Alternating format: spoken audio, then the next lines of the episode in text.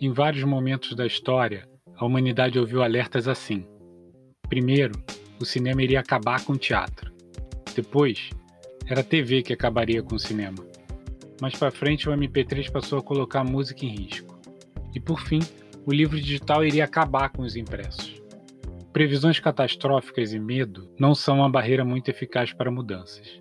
Uma hora ou outra, elas chegam, não necessariamente para pôr fim a alguma coisa. O fato é que em 2020 algo novo aconteceu, e o que a gente sabe até aqui é que nada será como antes amanhã. Uma das coisas mais bacanas surgidas nesse tempo de estio que vivemos é a quantidade de pessoas lendo uma para as outras nas redes sociais.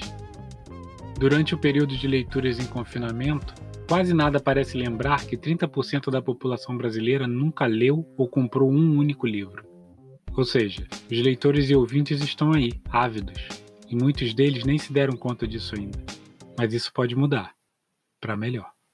O Escrita Lida quer fazer um passeio por bibliotecas privadas das pessoas dos livros. Incentivar a leitura através da experiência de quem passa a vida lendo. O foco são os leitores, e de lambuja você ouve algumas conversas.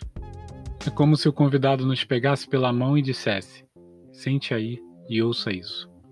Se ao fim do episódio você, ouvinte, quiser abrir o livro e descobrir para onde vai aquela história, ponto para a literatura.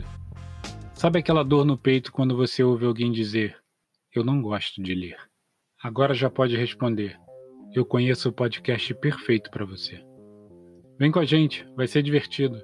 Eu sou Jaime Filho e este é o Escrita Lida a literatura para os seus ouvidos.